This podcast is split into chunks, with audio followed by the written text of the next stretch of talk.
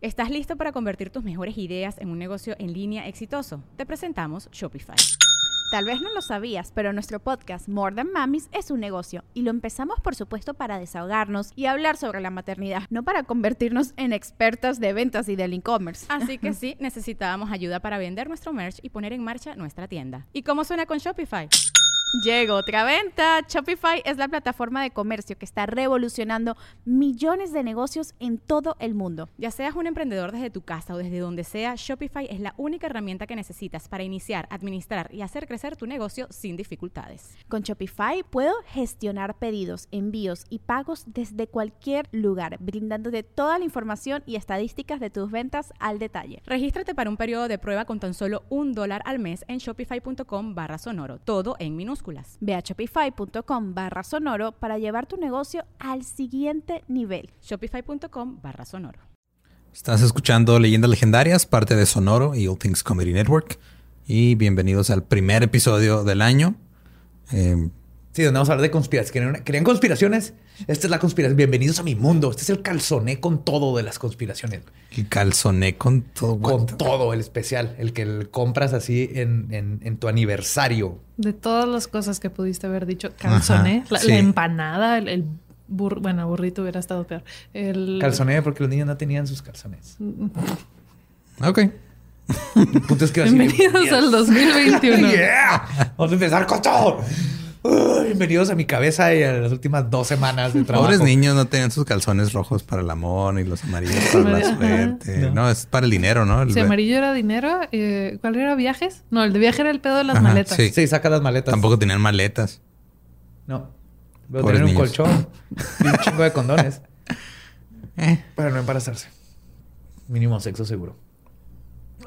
Qué desagradable. Eh, Excelente intro, bravo. Sí, estamos empezando el año con todo. Eh, y pues los dejamos con el episodio 97. Nos rendimos a medio intro del primer episodio. Ah, the Finders.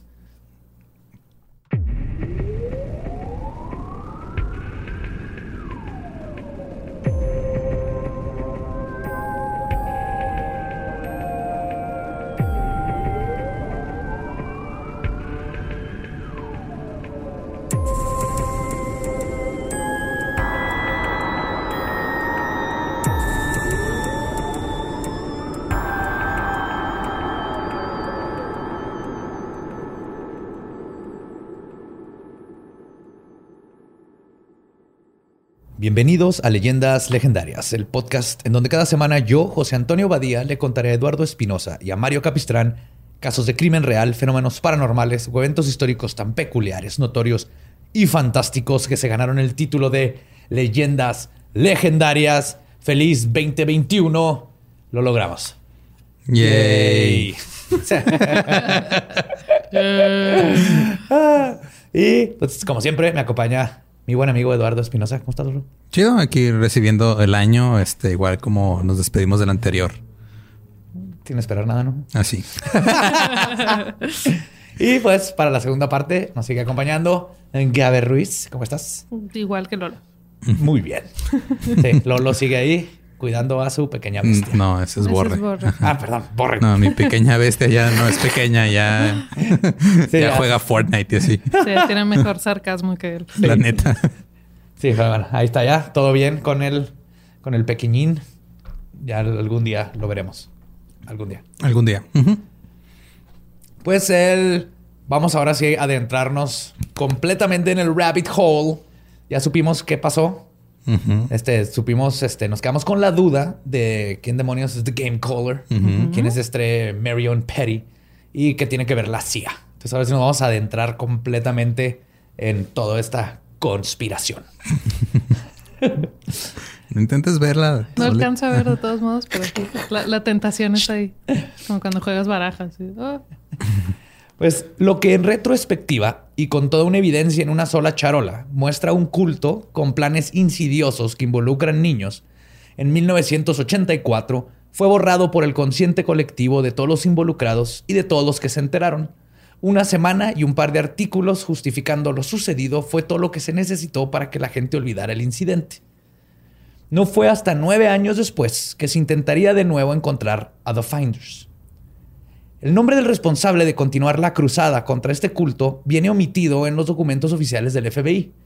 Pero se, ah, sí, porque es un desmadre el documento, todo está en blanco. Hay hojas enteras así. Sí, redactadas. Y entonces él me dijo y así tres hojas en, sale ya en blanco en el PDF, ah, pero el original pues es un Sharpie. Por el que tiene que estar ahí. El gasto enorme. En Sharpies. Sí, Sharpie o, el, corrector ese de carretita. Sí, que una vez vi en, no me acuerdo qué gobierno fue, pero que quiso hacer algo así con un documento digital, güey y nada más lo, lo, pusieron subrayado negro, entonces podía seleccionarlo y copiarlo de un PDF a otro lado y se veía el texto, güey. Ah. No me acuerdo si fue este algo gringo en un, un gobierno estatal o algo así, pero fue de no, no mamen, güey. O sea,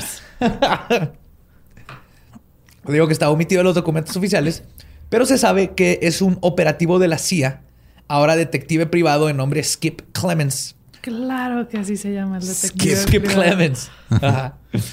Los documentos recién desclasificados del FBI muestran varios reportes exigiendo que se investigue a el grupo Finders, y cito, bajo el acta de trata de blancas y tráfico sexual por la explotación de niños y la obstrucción de justicia preliminar. En estos documentos se detalla lo que se descubrió en 1984. Vienen todos los detalles que les conté en el primer episodio. Además de informar que en 1989, un anfitrión de un talk show, no dice cuál es, también omitido, se disponía a sacar al aire un especial donde iba a exponer a los Finders, pero el segmento fue cancelado misteriosamente. o sea, alguien llegó y le dijo a la cadena de televisión omitida, hey, no saquen ese... No se arma. A ver, Adal Ramones. ¿Cómo te atreves? También se pedía que se investigara al entonces jefe de policía de Tallahassee por su probable participación en el encubrimiento, lo cual hace sospechar que Tal vez él es el que le estaba alimentando, la, información a los finders. Se sabe que alguien dentro del departamento tenía que haberles pasado toda esa información a los finders. Este, junto con el departamento del Estado, la sección de contraespionaje extranjera del FBI y la CIA. O sea, todos estos de que el reporte decía, a ver, intentan investigar a todos estos cabrones que le estoy diciendo. Él o las personas que redactaron estos documentos sabían lo que estaban haciendo ya que sabían que reabrir un caso que fue finalizado por la corte es difícil, sino que imposible. O sea, cuando una corte dice este vato es culpable o no es culpable, para volverlo. sí, es bien difícil porque necesitas encontrar una razón, una nueva prueba que te exija que se tiene que reabrir el caso. Y tienes que volver a reabrir todo el caso, no es nomás agrégale esto al caso existente. No, es abrirlo todo y lo que, que el juez considere que esa prueba es suficiente para reabrir todo el caso. Es un pedo. Entonces, lo que hicieron aquí inteligentemente con los nuevos reportes es que este, lo que pedían era que la investigación se enfocara no en the finders, sino, en, el papel, en el papel que jugó la comunidad de inteligencia de los Estados Unidos en obstruir una investigación sobre abuso sexual infantil. Entonces esto era totalmente diferente. Como el pedo de copyright que es así, ah, este, no te puedo tumbar tu video donde estás usando mi marca, pero te lo puedo tumbar por el logo. Por el logo, porque no lo quitaste. Sí, encuentras otra manera de atacar el mismo problema. Pero legalmente, legalmente es otro caso. Entonces tiene que abrir. Ok. Los documentos fueron mandados al FBI, el Departamento de Justicia de los Estados Unidos, que es el Departamento Ejecutivo Federal que administra al FBI, al ATF y a la DEA. O sea, es el jefe de todos estos güeyes.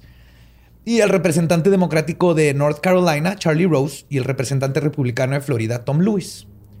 Al leer el reporte, ambos congresistas presionaron al Departamento de Justicia para que investigaran el caso. Allá los sistemas funcionan un poquito más bonito que, en este poquito, sí. Sí. El 18 de diciembre de 1993, la prensa se enteró de esto y el nombre The Finders por fin regresó a la vista pública. Los artículos que salieron reportan que el Departamento de Justicia estaba investigando a la CIA por sus posibles conexiones como una comuna, y cito, de forma de vida alternativa.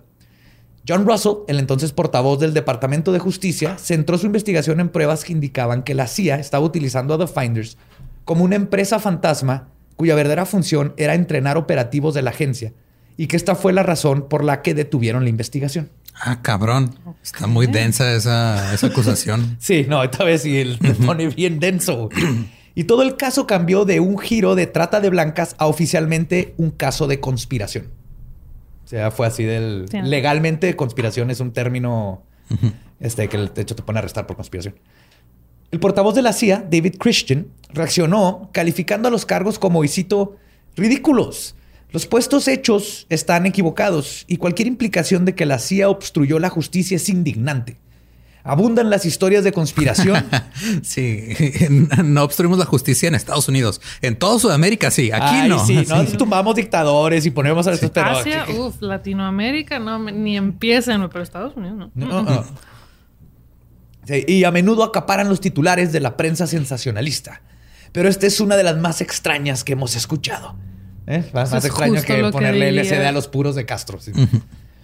Agregó que todo era un malentendido, o sea, que sí le habían dicho, porque dijo, sí le, le habían dicho al agente especial Martínez que el asunto ahora se había convertido en un asunto interno de la CIA y que dejara de investigar. Y que todos los documentos serían clasificados como top secret. Pero que la razón por la que esto sucedió es porque la CIA se dio cuenta Estaban planeando la fiesta sorpresa de Ramírez. Se fueron muy lejos, güey. Estaba la, la cortada perfecta. Sí, vamos a usar las fotos de los niños para cortarles, hacer confeti, güey. Este... Para saber todos los no te gusta. Sí, vamos a conseguir el número de donde rentaban las cabras para traerte una viva y que tú la pudieras matar. ¿Te gustó alguna de las túnicas o...? O alguna de las niñas. no. Mira, ya con lo que dije el episodio pasado, ya en este punto ya, Sí, ya, no hay vuelta Ya atrás. dimos la vuelta. Sí. Este, dijeron que la, la CIA dijo que se dio cuenta que uno de los miembros de The Finders 1 era un contador de medio tiempo que trabajaba en una empresa llamada, llamada Future Enterprises Inc. Que no, no era una fachada donde la CIA entrenaba a sus agentes en los 80s en cosas de computadoras e informática. Ah, qué padre. Ajá. Obviamente era, una O sea, fachada. como por ahí cerca de eh, este cerca de la casa hay un edificio que se llama Legal Business Solutions, así soluciones de negocios legales. Eso suena súper. Y ese edificio lo construyeron en chinga. O sea, había una casa ahí en esa esquina y luego como en dos semanas ya no estaba la casa y estaba el edificio. ¿Cómo le ponemos? Ah, empresa De empresarial de negocios, negocios incorporada, SASB. Punto com. Vámonos. Diagonal asp. Este te dice que, pero eh, que era esto de computadoras informática, pero que por el contra, el contrador, el perdón, pero que la cosa del tiempo completo y no por la oficina, este, pero la oficina no era una fachada, que todo fue caso de que se había convertido en jurisdicción de la CIA, todo este desmadre, porque pues es que un güey al parecer era nuestro, entonces todo, Tenemos que todo es nuestro. que no. Ajá. Ok. Ajá. No tiene nada que ver la van ni nada, pero como un contador de medio tiempo era de la CIA, entonces por eso, por eso. que- ajá, o sea, un, eh, una parte minúscula eh, afecta a todo. O sea, la, la CIA trabaja con los principios de la homeopatía. Básicamente, ese fue su pretexto, la culpa está diluida en un chingo de cubitos de azúcar. Cuando se reportaron estas declaraciones de la CIA, el vicepresidente de Future Enterprises, Joseph Marinich, confirmó que eh, lo que dijo Christian, que en efecto eh, han entrenado agentes de la CIA en el uso de computadoras, pero solo eso.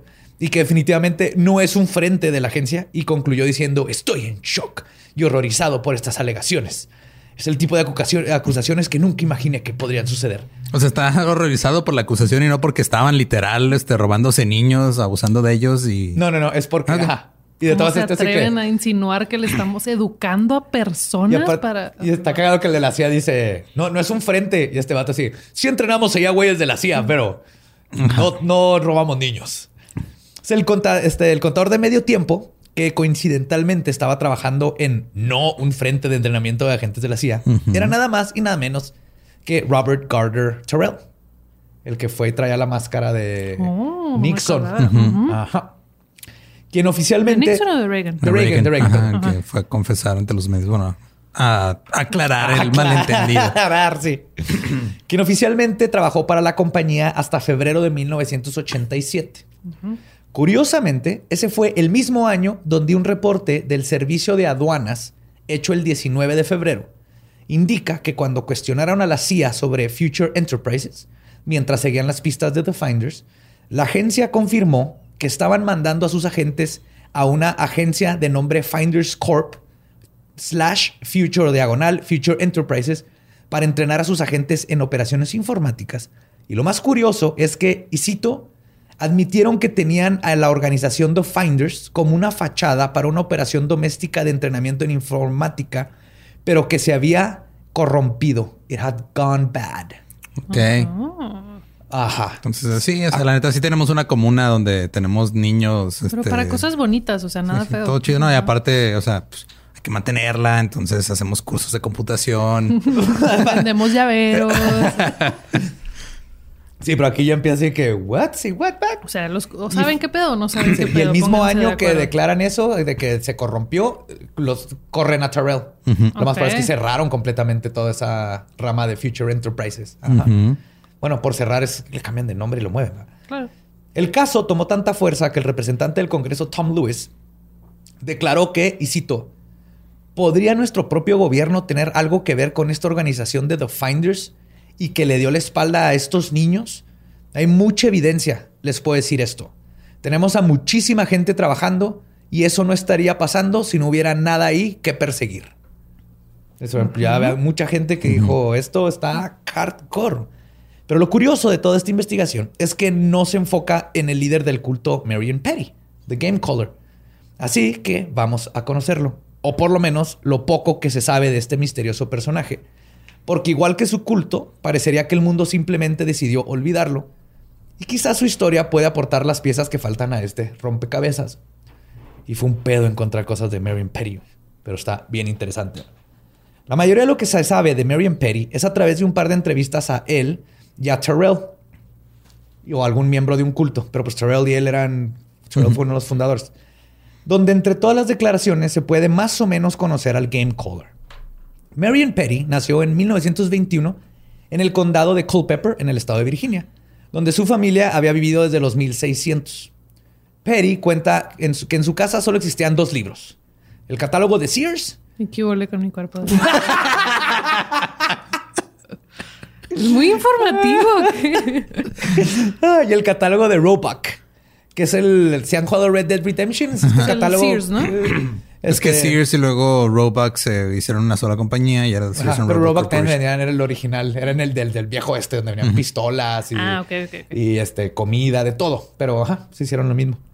Dice que su papá quería que él aprendiera a ser carpintero, pero Petty le dijo, y citó, yo no quiero ser trabajador, yo quiero ser un capitalista y explotar a los trabajadores. Ok. Desde niño. ¿Dónde aprendiste capitalista? Del catálogo de. Sears, papá. Tú me enseñas esas cosas. No, si sigues ojeando, es así con un manifiesto comunista. es así. Es del catálogo de Sears. Todo el mundo sabe que es un proyecto del MK Ultra para controlar a las mentes de los jóvenes. ¿Que no podías comprar el de Lorian a través del catálogo de algo? No sé, probablemente. Pero el, el catálogo de Sears JCPenney era el, el- el primer Playboy en los 80s, 90s. Era donde podía haber mujeres en ropa interior. No era lingerie, era ropa interior, pero era lo más cercano que había así pornografía. blancos enormes. Sí, Ajá. sí. No, no te juzgo. Y de hecho, Perry tuvo solo un trabajo en toda su vida. Se unió al Army Air Corps, que después de la Segunda Guerra- Guerra Mundial se convierte en Air Force. En 1934, a sus 13 años, este, es cuando se unió y trabajó como chofer. Logró hacer esto a los 13 porque medía casi dos metros y sus papás le ayudaron mintiendo sobre su edad.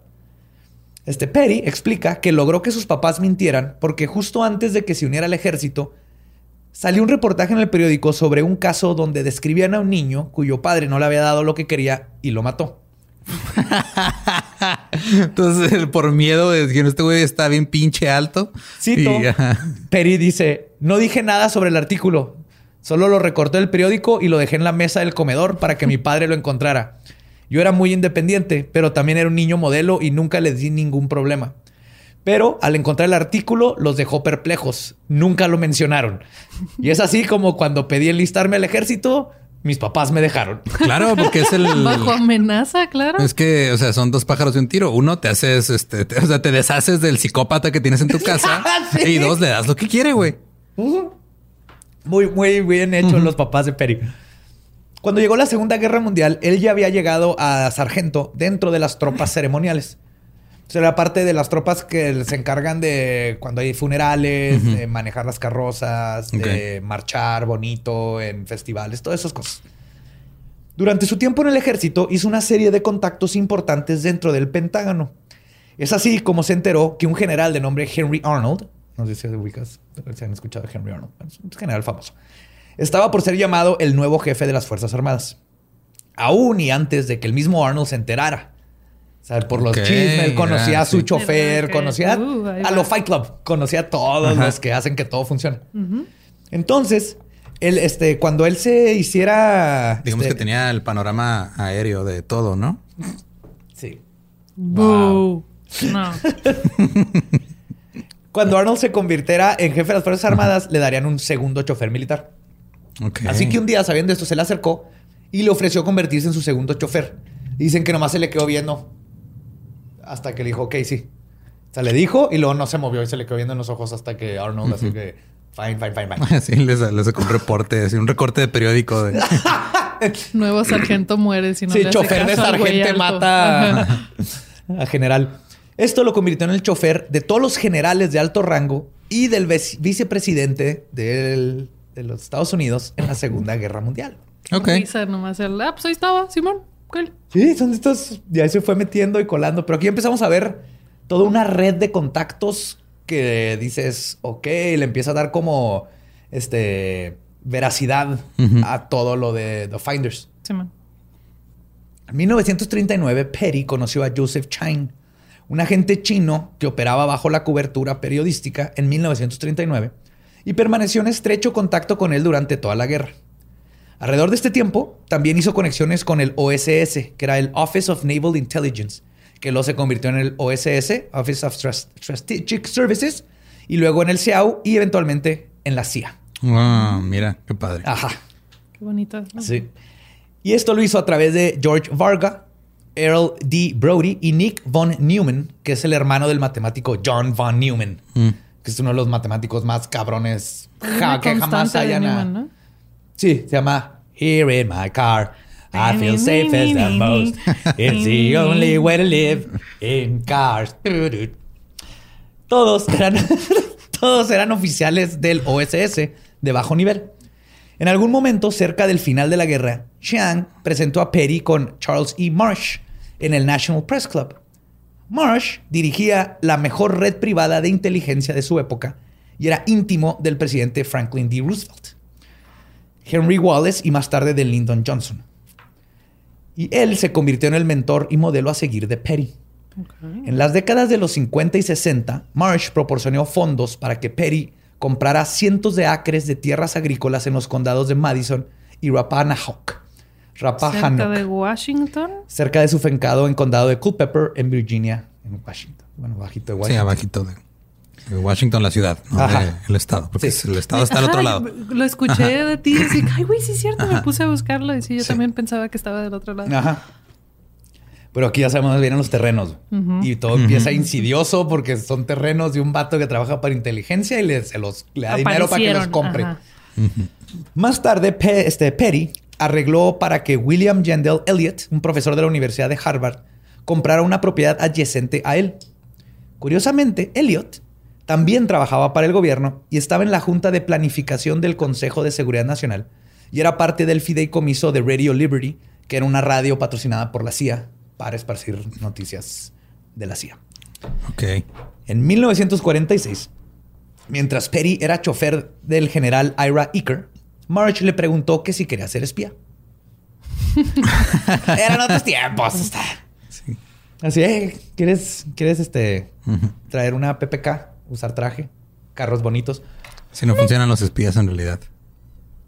Para nada. Así son los espías. Son, era un pinche chofer Era un que lo agarras. que ajá, no- es- obviamente es de quien menos vas a sospechar. Ajá. A sospechar menos del chofer, de... Bueno, a menos de que sea Rusia. Y en Rusia... Del taquero. El tacue, el taquero de sería... taqueros espías. Un es- escuchan un- todo, güey. Un estilista espía tendría los secretos de todo. güey. Ajá. Imagínate. Por eso nunca hagan enojar a su estilista. Ujú. Y este, pues Perry aceptó y lo mandaron a que se capacitara en contrainteligencia en Baltimore, Maryland. Alrededor de este tiempo fue cuando Perry estableció estrechos vínculos con dos de los conocedores de los secretos de la bomba atómica, el capitán Michael Altier y el mayor Henry Walaning. Le estoy diciendo todos estos datos de un chorro de gente que no, no, no tienen que ver en Con sí el con el Finder, ajá. pero tienen que ver con el nivel De acceso que tiene a cosas este güey. Es este la güey información que y que nos ayuda a comprender Ajá. cómo, a pesar de que medio salieron noticias todos los Finders de él, nunca lo tocaron, nunca absolutamente nada. Incluso se me, se me olvidó decirles, cuando agarran a los de la van, este, en la computadora encuentro un comunicado que están diciendo que este güey, que Perry, ya estaba en el aeropuerto rumbo a China. Ah, Ujú. Les dije que estaba en Hawái Sí, y que sí, iba a que China. iba a China. Lo que, lo que no se le, ya me acordé, lo que no les dije es de que no podías viajar a China así nomás, güey. En estos tiempos, este, el- era un- Guerra mundial. Guerra Fría y habían pedos. No era la Guerra Fría exactamente, pero habían pedos con China. El punto es que no Había se podía, pedos pero él, diplomáticos. pero él se podía ir a China, iba y venía a China como si nada. Ya. En 1954, Petty reclutó a Eric Heiberg, quien había pedido su autorización del NSA, que son los que se... National Security Agency. Sí, que son los que espían tus llamadas y tu Sí, cámara. son la CIA local. Ajá. ¿NSA también son los de los aeropuertos? No, eso es el TSA. Sí, Sí, TSA. sí, cierto. Es la Agencia se- Nacional de ajá. Seguridad, ajá. Eso se creó después de el 911. 911. Aproximadamente en este momento fue cuando se involucra con el NSA. Heiberg fue reasignado como investigador privado y posteriormente como detector de talentos, que así le llama la CIA. pi, pi, a- pi, pi. You got it, baby. Ah, sí, igualito. ya, lo veo claro. Ey, ¿Eres bueno para explotar embajadas extranjeras? Ding, ding, ding, ding, ding. Este, American CIA agent.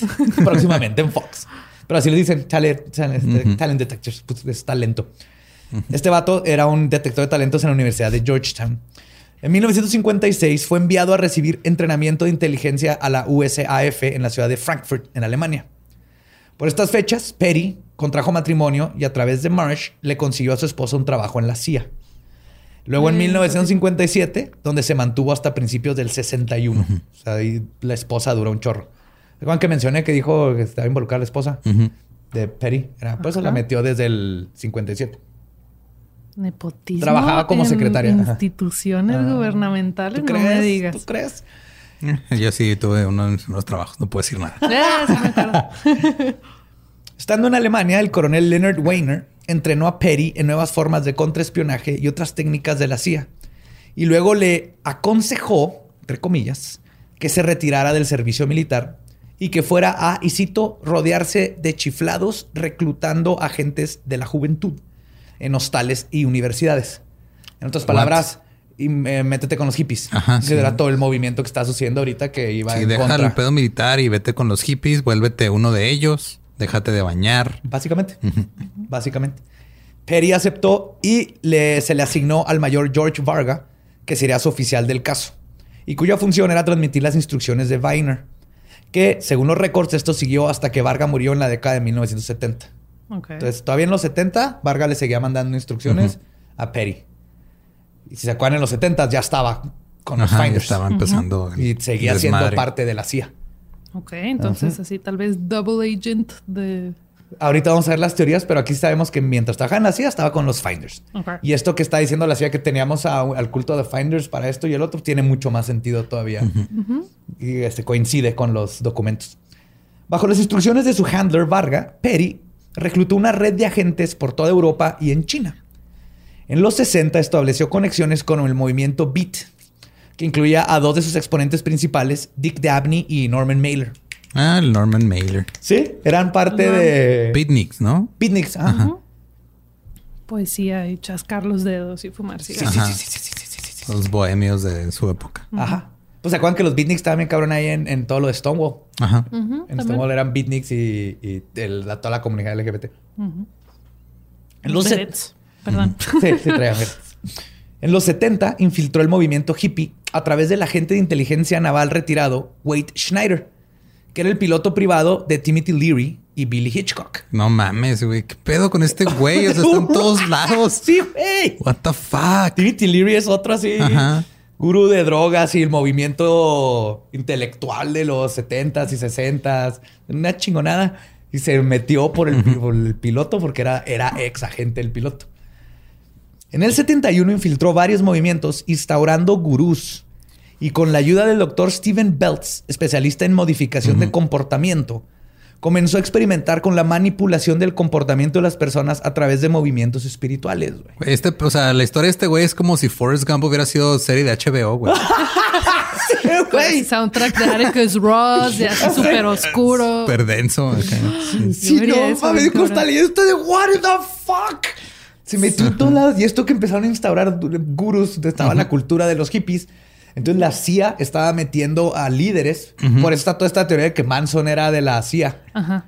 Porque sí Porque fue algo, algo que, que hacían. hicieron. Ajá. Ajá.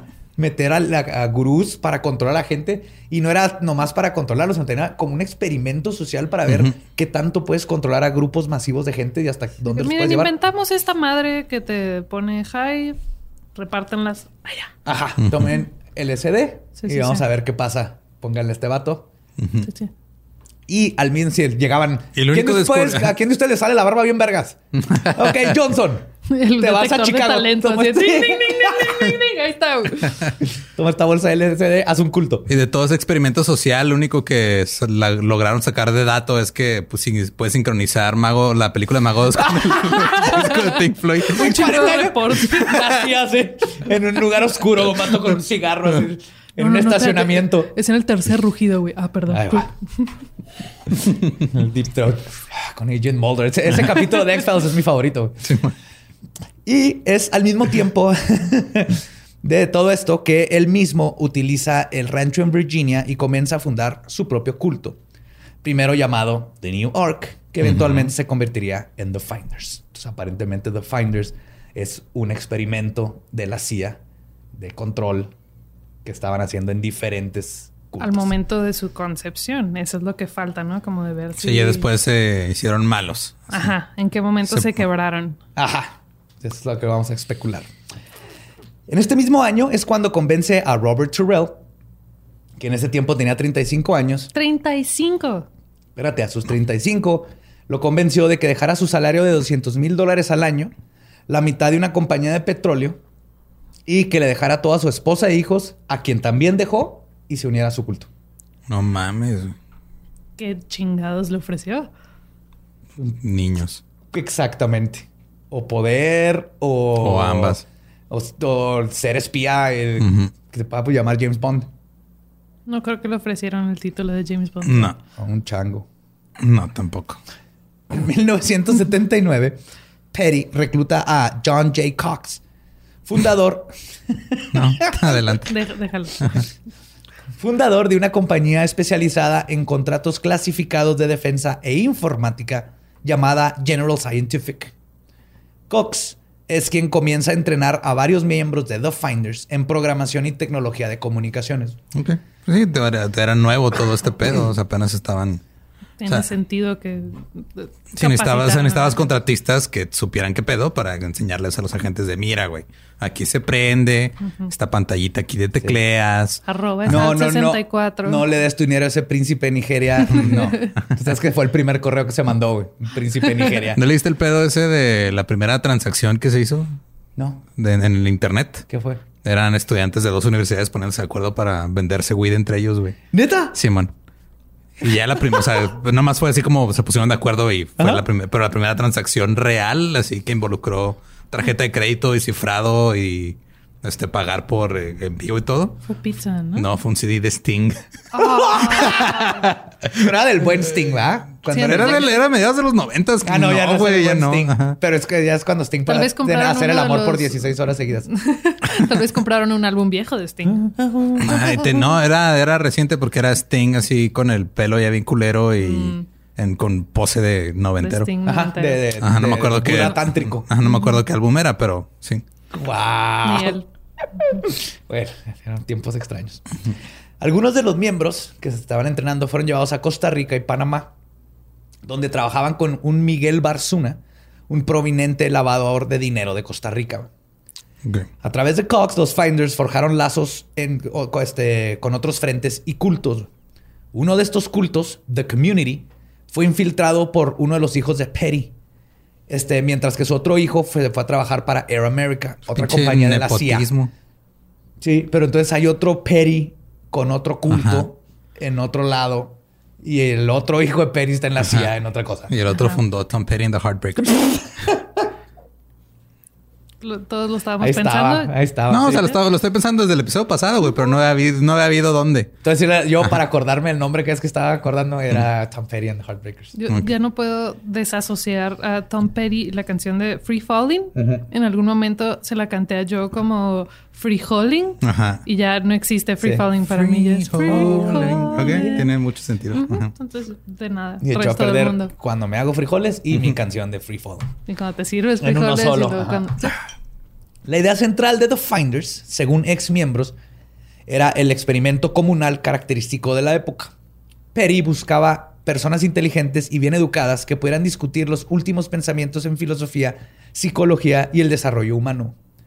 Los Finders evitaban la música contracultura de la época y las drogas.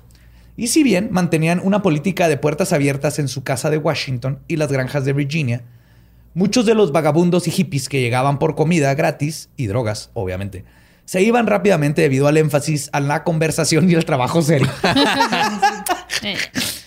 ¿Cómo que, que- no hay que- hacky sack? Ya lo había platicado, pero es cuando, o sea, también te tocó en YouTube, ¿no? Los mormones que te daban comida gratis y escuchabas su sermón. Sí, yo fui dos Yo- o yo tres también veces que iba, tenía hambre. Ese es el Ajá. punto. O sea, eran estudiantes con hambre. Es que Así estaba bien, sí, sí, estaba tu bien chido religión. porque, o sea, eh, cocinaban las señoras, así ya las viejitas, las abuelas Con de. sazón ajá. de dioses. Y así del, o sea, de la comida más rica que llegué a probar. Y porque la primera vez era gratis, las demás veces tenías que pagar un dólar. Como dealer. Ajá. Pero, te- te Pero era un dólar, bien. o sea, era, era un dólar y por, Por un dólar, comida- ajá, por una comida bien chingona. O sea, por un dólar te comprabas un Dos tacos de Taco Bell. Ajá. Y o una comida bien chingona. o podías ir a ignorar a un güey que te iba a hablar de su corriente del mormonismo mientras comías comida bien chingona casera. Sí. ¿Era eso o, o donar sangre? Donar plasma a huevo. Y, te daban Papa John's. Yes. Por ley. No tenía que ser Papa No, John's. sí, por cierto, el donar sangre era otra cosa. Sí, pero donar te daban sangre era en pizza, YouTube. Y te daban pizza antes de dejarte ir porque Por ley que sí te, te tenían que alimentar. ajá. Ajá. Y juguito. Ah, está bien rico. A lo que voy es de que yo a cierta edad hubiera llegado a ese lugar. Sí, también. Y no te das cuenta así de que, ¿qué? ¿Los bongos? ¿No hay bongos? Y, Sí. y trova. El incienso. Ajá, y el incienso. No, vamos a hablar de... No, ponte a trapear, porfis. Vamos a leer el catálogo de Sears. la página 32, por como favor. Biblia. 1999. Tractor, John Deere. 12 cilindros.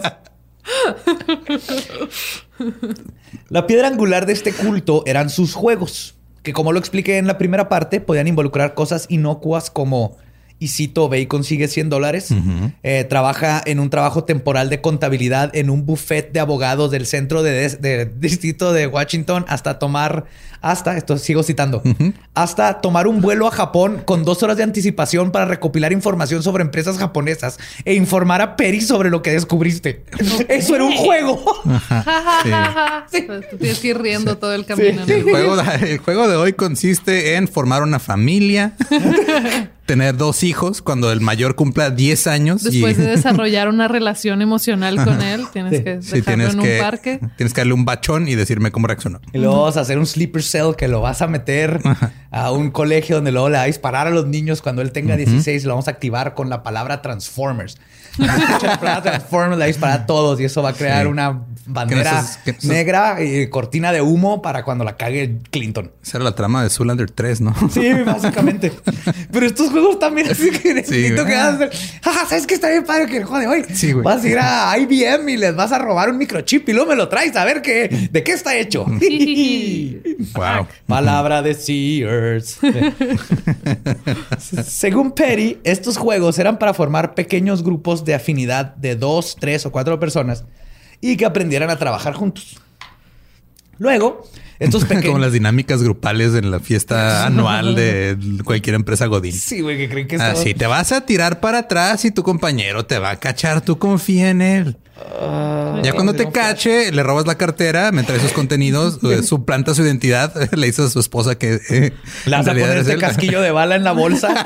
Necesito sus huellas digitales que vas a ir a poner en este Recuerden, carro. todo esto nada más es para que aprendamos a confiar el uno en el otro, suelten. suelten. Luego estos pequeños grupos se unen y forman grupos más grandes dentro del culto. Pero solo hablas con personas que están en tu estado de conciencia. Eso era muy importante, como todos los cultos. Todos los demás están mal o nos quieren hacer mal o lo que sea, nomás entre nosotros sabemos qué pedo. Las líneas naturales de comunicación son la clave. Cuando estos grupos de afinidad se unen, forman los, y cito, Estados Unidos de la conciencia. Verga, qué horrible nombre. Yes. Ugh, se oye como algo que Joe Rogan diría. Sí. Lo que dice es que los Estados Unidos de la conciencia pueden existir junto con los Estados Unidos de América. O No, creo que eso más bien es algo que diría Kanye West en el podcast de Joe Rogan. Sí. Ándale. sí. Pero este, les decía que todo esto funciona mejor si lo mantienes muy discreto y no desafías la estructura de poder existente. Claro, como todo. Ajá. Una vez Tú que... cállate y, y haz caso y va, todo va a estar bien. Sí, porque al final de cuentas la ciudad de eso trata de control. Y de hecho controlan más cosas del... Están más cabrones que el presidente. Los presidentes le tienen miedo a la CIA. ujú. Te pueden partir la mantienen dinero que nadie sabe dónde saca. Bueno, sí sabemos dónde saca, desde las drogas a mil cosas. Sí, sí. Pero tiene más dinero que lo que necesitan. Están cabrón. Más miedo a la CIA. Los quiero. Besitos. Una vez que tenía controlado a los adultos, es cuando los juegos se tornaron en crear a niños desde bebés para ser diferentes. Entonces, Estaba mamando, es neta el, el que sí desde chiquito. Ok.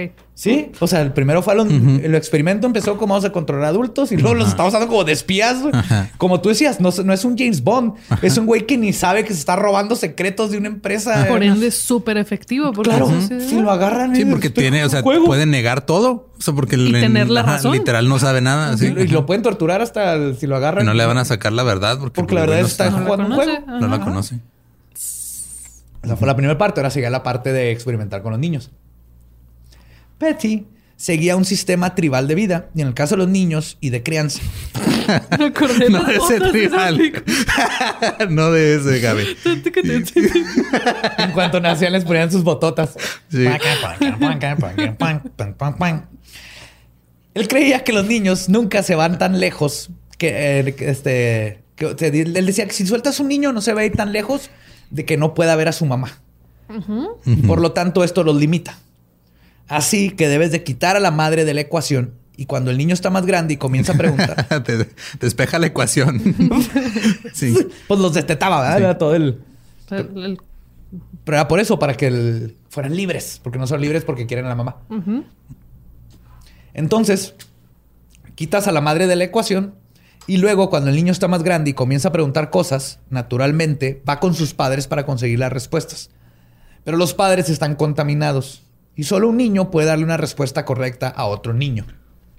Y de aquí viene toda esta idea que entre nomás entre los niños se, se educaran. Ajá. Y en la adolescencia, los jóvenes deben de ser iniciados en su adultez por los adultos en ceremonias.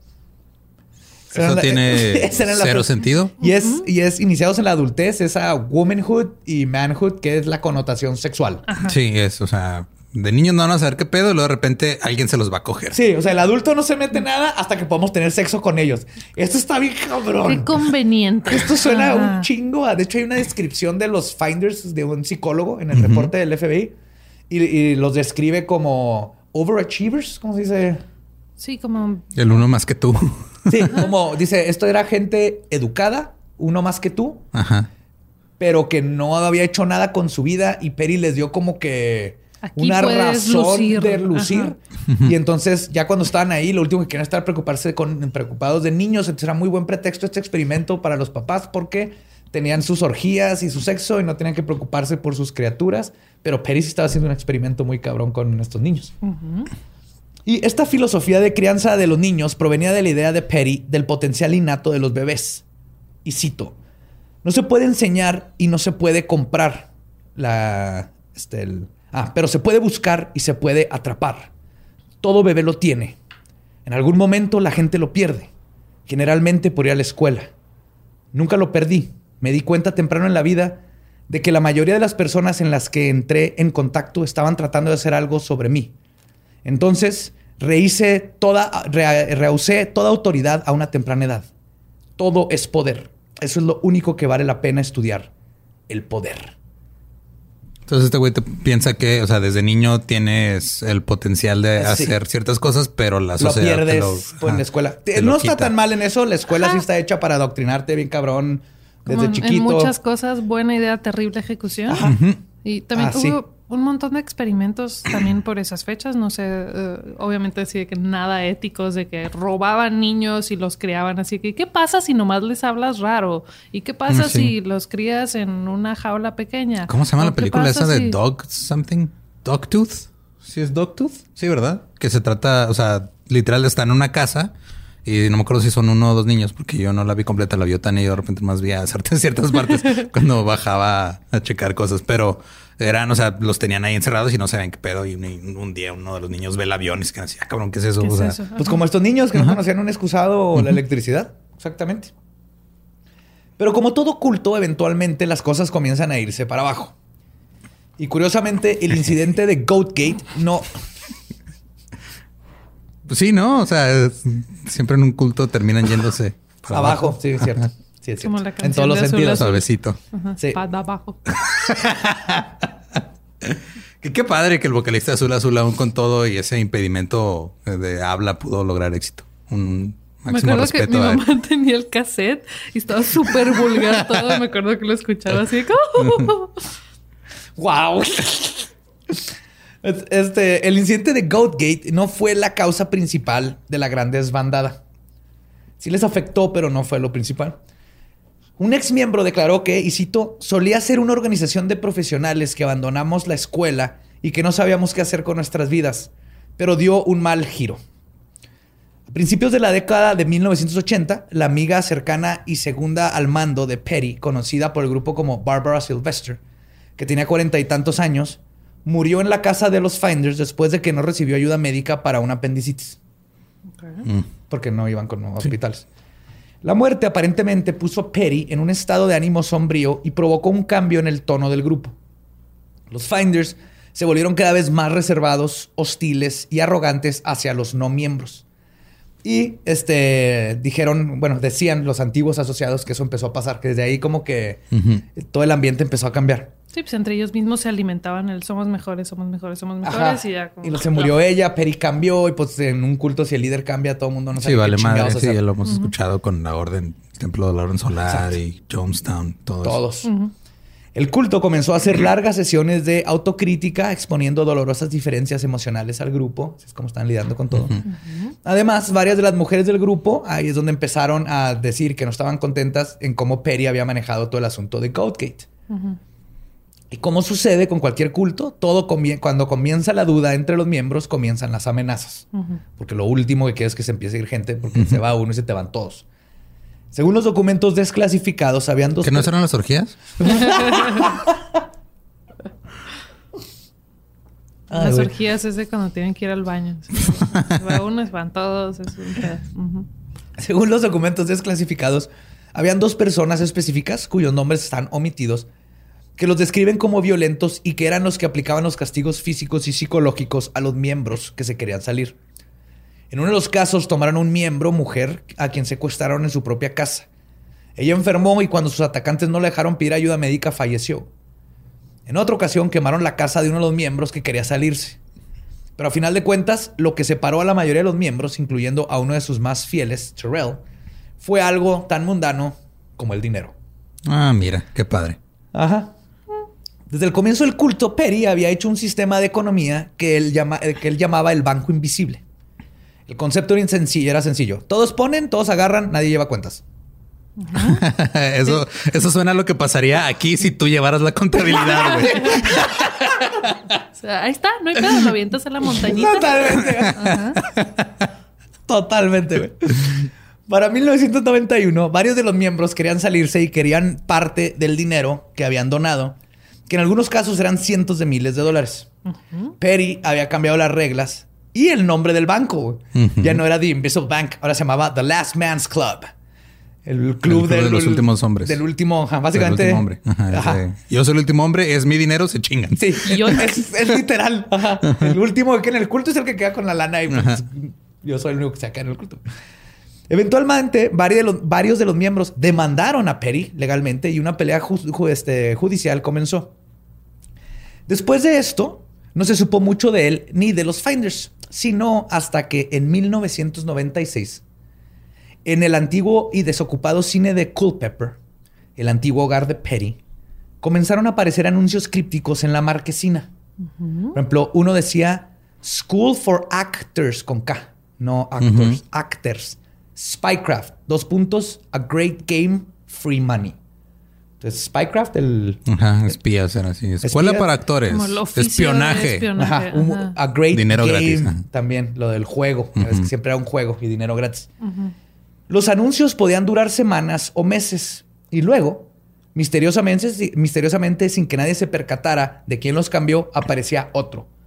El último que se documentó ahí era atraxia, ataraxia con X. Ataraxia. Ajá. Esa palabra me suena. ¿Por qué me suena? No sé. Tiene un Ataraxia. significado. Tiene un significado específico. Este. Pero no me acuerdo qué es, güey. Déjalo busco. Búscalo.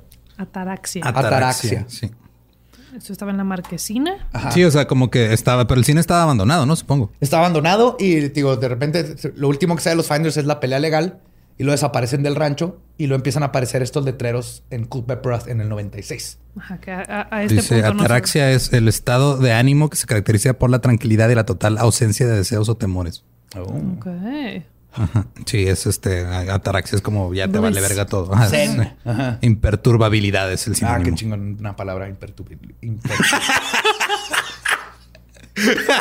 Impertudi- imper- Imperturbabilidad. imperturbabilidad. ¡Yay! Nadie sabía, nadie sabía quién era el responsable de estos letreros en la marquesina, pero sospechaban. Era The Finders. Perry había vuelto a casa.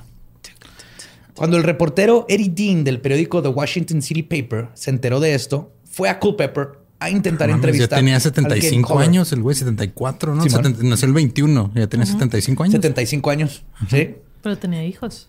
Ajá. Dos. Y una escalera para CIA. cambiar los letreros. Y me- eso estaba pensando, me, me choca que tenga a veces la, la mentalidad como de producción, es de que tuvo que ir a comprar acetatos con letras o tal vez los imprimió. O ya están ¿dónde- ya adentro del estaban ahí en el cine, ajá. No pero arruinen esto para mí. Pero, necesitaban un algo- diccionario para poder poner atraxia. ajá, ataraxia. Ataraxia. Cuando Es que Dean- no, sí, o sea, eh, ataraxia suena a esas palabras que usa la gente en conversaciones filosóficas mambonas que tienes. Sí. Con el único estás- propósito de decir yo me sé esa palabra y no. Ajá, sí, sí, güey. O sea, eh, se va a volver un pedo de. De seguro me acuerdo de esa palabra porque la vi en con un fondo bonito, güey, y ahí decía acá de. Sí, sí, Just sí. girly things. Publicaciones de Tumblr, ¿no? Cuando Dean llegó al condado, la, marque- la marquesina ahora decía Juan 8:24, Ok. que es una cita bíblica. Este, que es.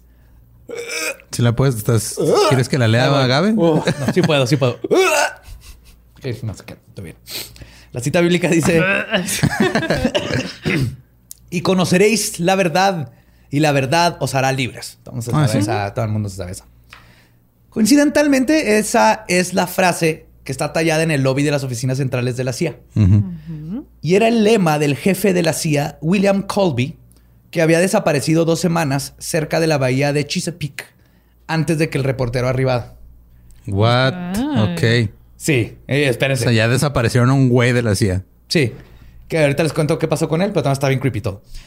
Después de varios intentos del reportero, por fin logró platicar con el elusivo Game Caller. Porque te- esto un reportaje en chingo en comando por todos lados y lo, lo llegaba a ver. Lo describe como alto, siempre vestido de traje, con un bastón y barba. Dice, todo un caballero sureño, Southern Gentleman. Y siempre estaba caminando, por eso le dicen The Stroller. Ya cuando al fin le dio la entrevista, Dean le preguntó si él había puesto el mensaje. El de, La marquesina, de la, el de la ajá. Y marquesina. le dijo, sí, soy el único que alcanza sin, sin pararme puntitas. Pero este, ah, y también el, el- el, este, Perry en la entrevista, en una parte dice este, que le caga que le digan caballero sureño. Porque le cagan los del sur. Dice, nací en el sur, pero me cagan los del sur. Dice, eh, yo amo a Lincoln. Dice, me cagan los abogados, pero amo a Lincoln. Ok. Sí, era, era muy elocuente Era, hablar. ajá, era, era antiesclavitud, aparentemente. Totalmente antisur. Pero Dean le preguntó si le había puesto el mensaje y Perry le dijo que sí, que lo había puesto para él. Cuando Dean se mostró confuso, Perry le dijo, Déjese llevar y lo besó. Perry le dijo que si no había venido a verlo para saber sobre la desaparición de Colby y a preguntar sobre cuál era la conexión con todo. What the fuck? Ok. Sí. O sea, él creyó que, dijo, este güey seguro ya sabe que Colby está desaparecido y viene a ver qué pedo. Sí, sin, sin que él, sup- o sea, el de reportero todavía no le había avisado a este güey que iba a bu- buscarlo y este güey ya sabía que andaba en el pueblo. Entonces se enteró por, ah, no, no. Pero esto le dijo. Luego le mencionó que los Finders seguían activos, que habían unos 10 miembros above ground o Ajá. activos y 10 underground, que nadie No, sabía quiénes eran. Y ocultos. Ajá. Que eran topos entrenados, literal. Sí. Y que su visión continuaba. Describió. ¿Eh? Porque eran topos. Describió el trabajo de los Finders como, y cito, mi objetivo es saberlo todo y no decir nada. Dirijo un juego de inteligencia privada y envío gente encubierta para averiguar varias cosas. He estado investigando a la CIA antes de que fuera la CIA, cuando apenas eran la OSS. El resto de la conversación de Perry, siendo muy elocuente, gracioso y críptico, continuó y estuvo bien padre hasta que se fue y lo dejó con el que cambiaba la marquesina, de hecho. Ok. Sí, era un ayudante de los Finders. Después de toda esta entrevista y de todo esto, de nuevo se perdió de vista hasta que murió en segunda fuente en el 2003 o en el 2004. ok. O sea, entonces- no fue hace a- mucho. Ajá. Sus ochenta y tantos años. Y no se sabe nada, nomás se encontraron en un periódico un obituario del 2003 y en otro en el del 2004. Y con la muerte de Perry, los últimos vestigios de The Finders desaparecieron, por lo menos de la memoria colectiva. Pero este culto parecería estar hecho para que esto sucediera por diseño. Pero los extraños acontecimientos que rodean a los Finders no acaban con el Goatgate. En 1991, justo en el año cuando el culto estaba teniendo su pelea interna, un oficial cuyo nombre está omitido en los documentos del quinto distrito de Washington reportó que el 22 de octubre él y dos de sus compañeros observaron por varios días actividad que consideraban sospechosa por naturaleza. A lo que se refieren es que observaron a numerosos hombres bien vestidos operando carros de modelos lujosos de renta que iban y venían en la madrugada a un edificio situado cerca del área de mercados al noreste de la ciudad. ¿No habían escuchado hablar de prostíbulos de estos güeyes en su vida? Espérate. Hombres de negocios. Ah. En por lo menos una ocasión el reporte dice que los oficiales observaron a un adulto masculino con un niño Ok. entrando a dicho edificio pasada la medianoche. Ok. Ya. Entonces ya, ya no nomás es cosa por sí prostíbulo. sola es de, ah, ok, ponle, Sí. pero ya todo es de que, O sea, oye, es una serie de reportes de que estuvieron ahí checando porque, ah, cabrón, sí, primero han de haber dicho, ah, de ser un nuevo Ah, sí, ajá. prostíbulo fancy secreto y lo, ah, cabrón, que está haciendo un Sí, sí, señor sí. con un niño bajándose un Lexus. En, es- en otra ocasión, el oficial omitido detuvo a una van después de que la vio retirarse del edificio en la madrugada. El motivo de la detención fue que la van tenía engomados que no correspondían a los que debía traer el vehículo. El hombre que iba manejando de la van se identificó como el Mr. Omitido. Y cuando el oficial le preguntó a qué se dedicaba, le dijo que hacía investigaciones y stuff.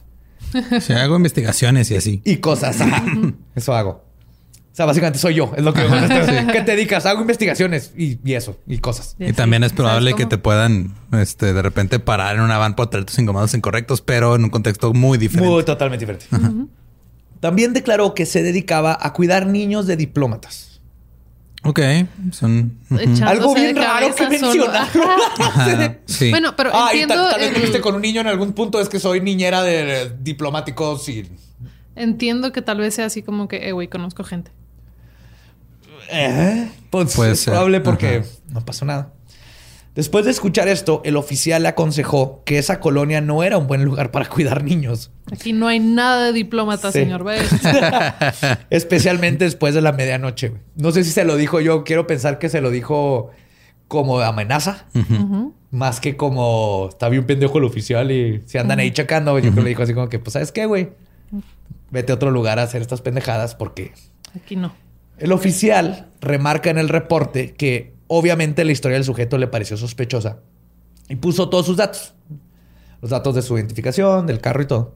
Y luego agregó en el mismo reporte, y cito, si mal no recuerdo, el edificio del que hablo es el mismo edificio que fue cateado por la policía aproximadamente hace cuatro años por algún tipo de caso de pornografía infantil. Era la bodega de Washington de The Oh, Finders. fuck, Oh, ok. shit. Y esto pasó ya en el 91. Ok. Sigue pasando algo misterioso en esa oficina. Cámbiense de local. O sea, Váyanse a una isla o algo, yo qué sé. mejor no hay que darles tips, Lolo. Y pues este es definitivamente el caso que más profundamente me ha metido en un- una madriguera de conejo y que me ha hecho dudar si es cierto o no que las drogas que le ponen al agua están haciendo que las ranas se hagan gay. Porque esta sí es una conspiración que te hace decir que, what the fuck. Ajá. Porque ah, es que está en esa línea de que es que sí podría, pero es que si no. Y sí, es que. mm, Y ya les va. El nivel de conspiración, coincidencias y evidencia que se tiene y al mismo tiempo se desconoce, solo hace que este caso te haga dudar de tu propia sanidad y de si todo es una simulación.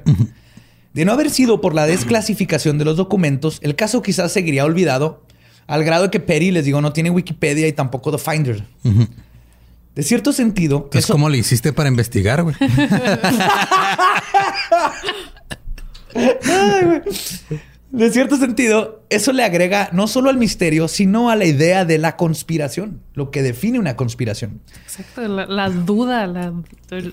Sí, el ocultar información. Exacto. el- El ocultar información que ahí está y que se puede que puedes comprobar. corroborar de otra manera, pero está así detrás de lo. lo Habían tres omitido. agencias investigando esto, tres senadores impulsándolo y diciendo que qué chingado está pasando y cómo es posible que el gobierno esté haciendo esto.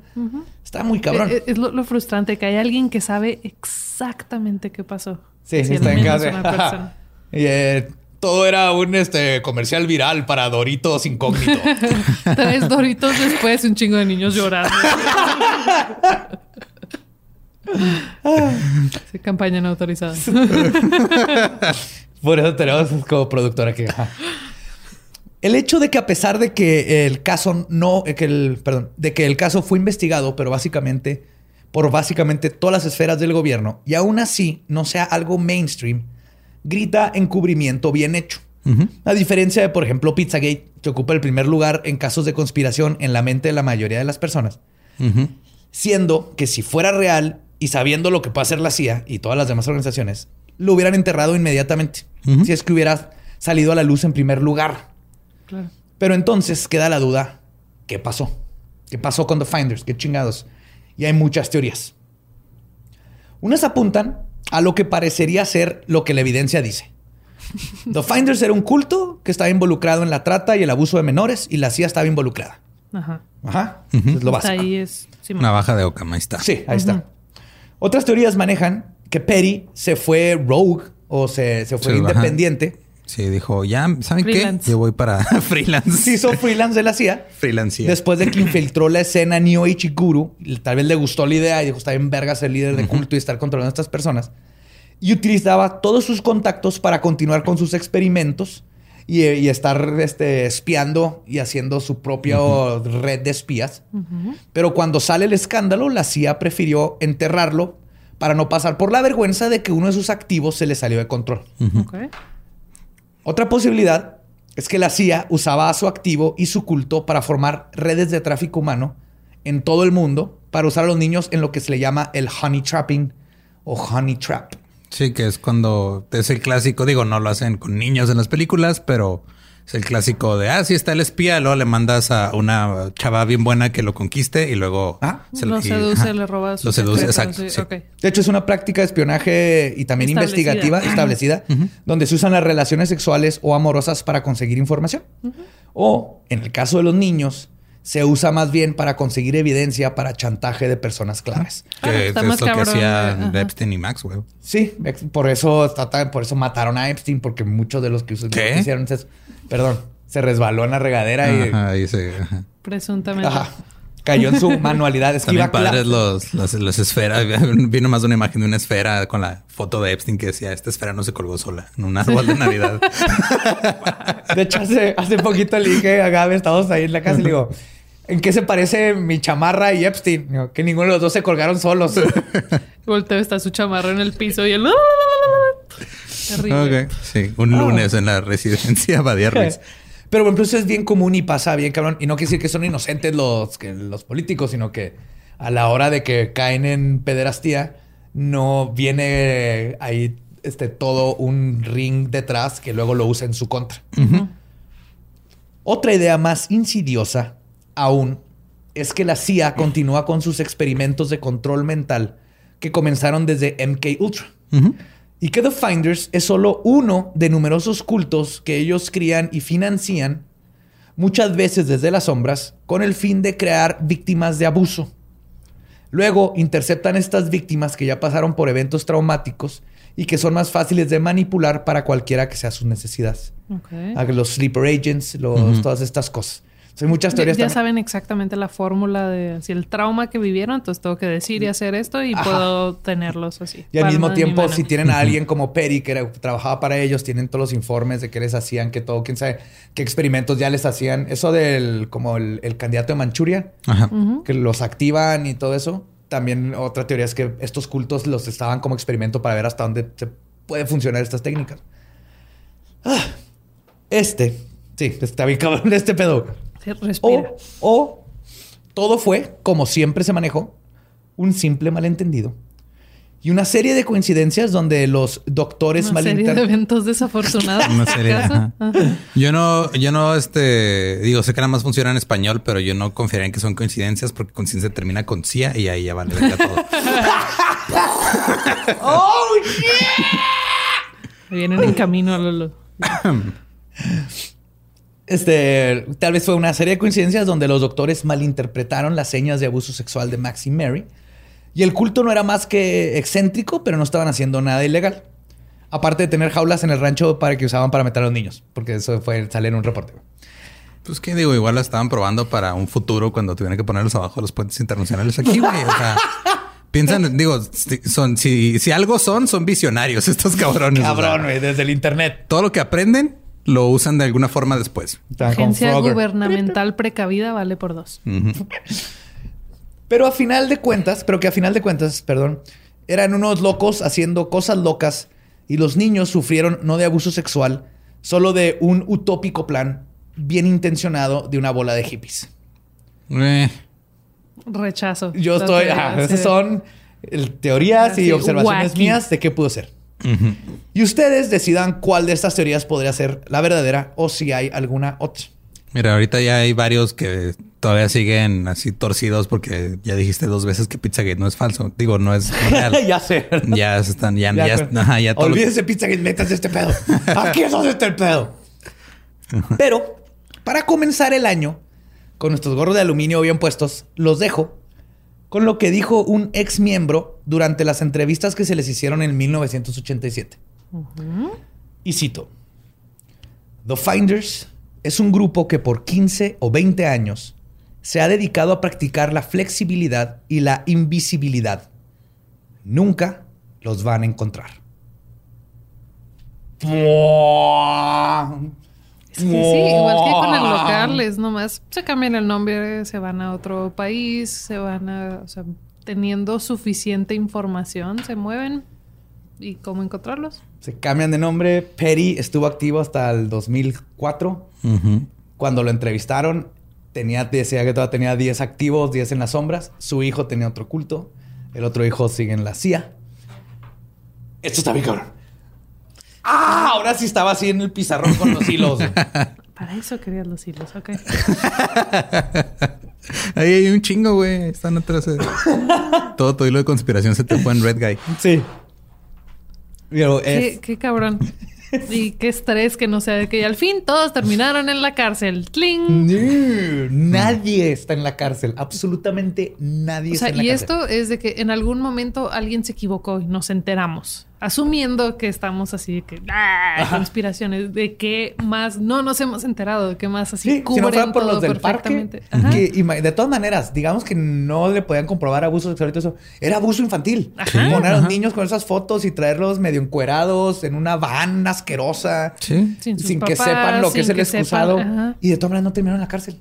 Entonces, obvio, esto no fue así un... Ah, sí, están Whoopsie raros, pero vamos a dejar ir. Ajá. Sí hubo ahí, la CIA lo sacó. ¿Y por qué lo sacó? Ahí es donde empieza todo ¿Y el... dónde están esos niños ahora? No se sabe.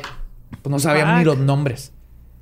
Desaparecieron los finders, no han salido al aire, nadie se acordaba de ellos hasta ahorita en el 2020 que lo estoy hablando yo.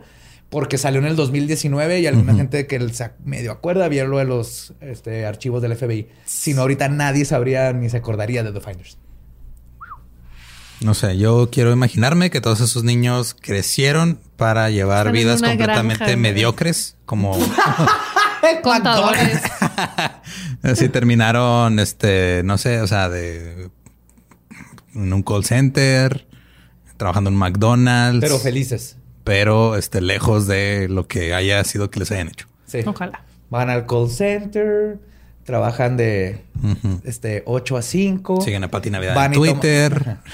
Van y toman fotos de las oficinas de Intel y luego regresan para darse handler que le manda con un, por videos de YouTube Ajá. que no se hacen públicos y luego repiten su día Se como compran siempre. una caguama porque es viernes. Y sí. cada vez que escuchan la palabra Y el Transformers cuerpo lo eh, sabe. en una escuela. El cuerpo lo sabe. Me gustó la palabra handler, así me voy a referir a mí misma. Sí, handler es- su handler. handler. El handler, así se le llama en la CIA. Ajá. Pues es tu cuidador, Tu manejador. tu manejador. Ajá. El Tiene un te sentido. Ajá. No. Sí, que te maneja. Pues sí, bienvenidos, yay, 2021, empezando con una bonita Qué padre, sí. Deprimidos con la capacidad de, tortura Sí, de sí, los que- humanos. sí. Cuiden a sus niños, están allá afuera, los finders no sabemos dónde están. Who will find what the finders hide? Quién sabe. Pero a nosotros nos pueden encontrar en arroba leyendas podcast. A mí como arroba ningún Eduardo. Excelente. Yo, en vez de que me sigan a mí, sigan a mi hermano, que es el mejor ilustrador del planeta. Lo encuentran como Riz Ruiz, R-W-Z Ruiz, porque no le compré regalo de cumpleaños. ¡Feliz cumpleaños, Héctor! Sígueme, cuñado, es bien chido. Y sus este, piezas están bien chingonas. Sí, dibuja bien chingón. Sí. Y aparte toca en Hello Yours. Ah, sí, también. Ajá. Y a mí me encuentra como el va diablo. Con esto terminamos nuestro podcast. Podemos irnos a pistear. Esto fue Palabra de Belzebub. Manténganse curiosos, macabrosos y alejados de los cultos. Sí. Muy alejados de los cultos.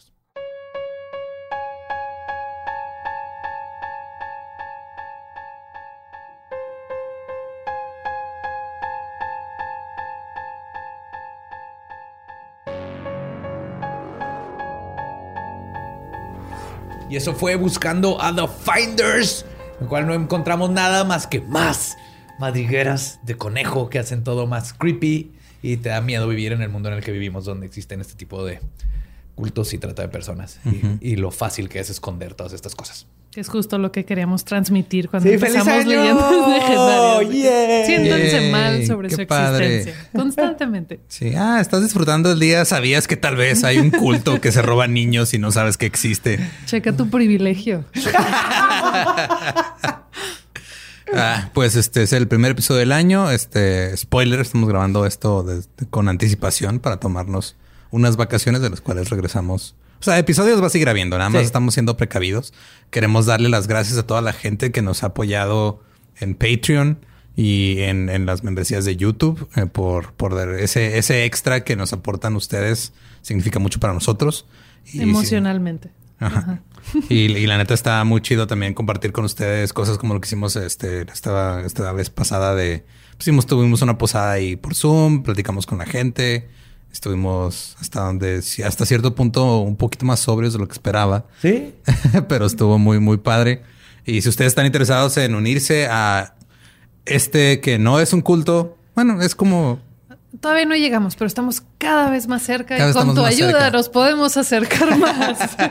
Pueden ir ahí a patreon.com diagonal leyendas podcast o pueden darle clic aquí a unirse. La única diferencia es de que en Patreon están los niveles donde te llegan recompensas físicas, que es mercancía única o de repente te llegan regalitos, pues este, que nada más son para la gente de Patreon, que no van a salir a la venta Ajá, ni hay manera guiones. de conseguirlos. Puedes conseguir un guion firmado, todo eso. Si nada más quieres contenido extra, aparte de lo que ya está en, el programa, pues puedes unirte a los primeros tres niveles, ya sea en Patreon o en YouTube, es el mismo contenido. Como que sea más cómodo para ti. como spoiler, contenido extra para los de Patreon y YouTube de ahorita tiene que ver con The Finders en el 2020. Hubiéramos pues, ensayado la selección de canciones. Nos fuimos en dos direcciones opuestas. Ajá, la neta, sí. Esperaría más de ustedes. Pero pues sí, y también este, pues, muchas gracias porque llegamos a este año, no estuvo es uno de los años más raros de la historia, pero aquí estamos. Sí. Gracias por esos mensajes. O sea, creen, así como ustedes nos mandan mensaje de que la- les hemos ayudado a sobrellevar la pandemia, en nosotros el hecho de poder seguir haciendo esto nos ha mantenido eh, relativamente cuerdos y nos gusta saber que estamos ayudándonos mutuamente. Así es. Entonces, un Cuerdos más todos. muy paranoicos de todo. Ah, claro, siempre, güey. Sí, sí, sí. Como debe ser. Ujú. Eh, Una go- paranoia holística. Es buena. Que Homeópata. Muy Ajá. diluida. Homeópata. Siempre confundo holística y homeópata, pero... ¿Por- ¿Será porque las dos son mamadas? Es- Correcto. y con eso los dejamos. Este, muchas gracias y nos escuchamos la próxima semana. Sí. Eh, pro- probablemente año. ya con Borre de vuelta. Sí, veremos cómo está. Si Sí, es que no anda muy desvelado. Sí, ya dejó de amamantar. A ver si ya sacó el calostro. Es lo que estamos esperando. Hasta que nos enseñe que ya pasó el calostro. que una vez vimos a Calostro en vivo, ah, no será Calostro. ¡Feliz año! ¡Los amamos! ¿Estás listo para convertir tus mejores ideas en un negocio en línea exitoso? Te presentamos Shopify. Tal vez no lo sabías, pero nuestro podcast More Than Mamis es un negocio y lo empezamos por supuesto para desahogarnos y hablar sobre la maternidad, no para convertirnos en expertas de ventas y del e-commerce. Así que sí, necesitábamos ayuda para vender nuestro merch y poner en marcha nuestra tienda. ¿Y cómo suena con Shopify? Llegó otra venta. Shopify es la plataforma de comercio que está revolucionando millones de negocios en todo el mundo. Ya seas un emprendedor desde tu casa o desde donde sea, Shopify es la única herramienta que necesitas para iniciar, administrar y hacer crecer tu negocio sin dificultades. Con Shopify puedo gestionar pedidos, envíos y pagos desde cualquier lugar, brindándote toda la información y estadísticas de tus ventas al detalle. Regístrate para un periodo de prueba con tan solo un dólar al mes en shopify.com barra sonoro, todo en Ve a shopify.com barra sonoro para llevar tu negocio al siguiente nivel. Shopify.com barra sonoro.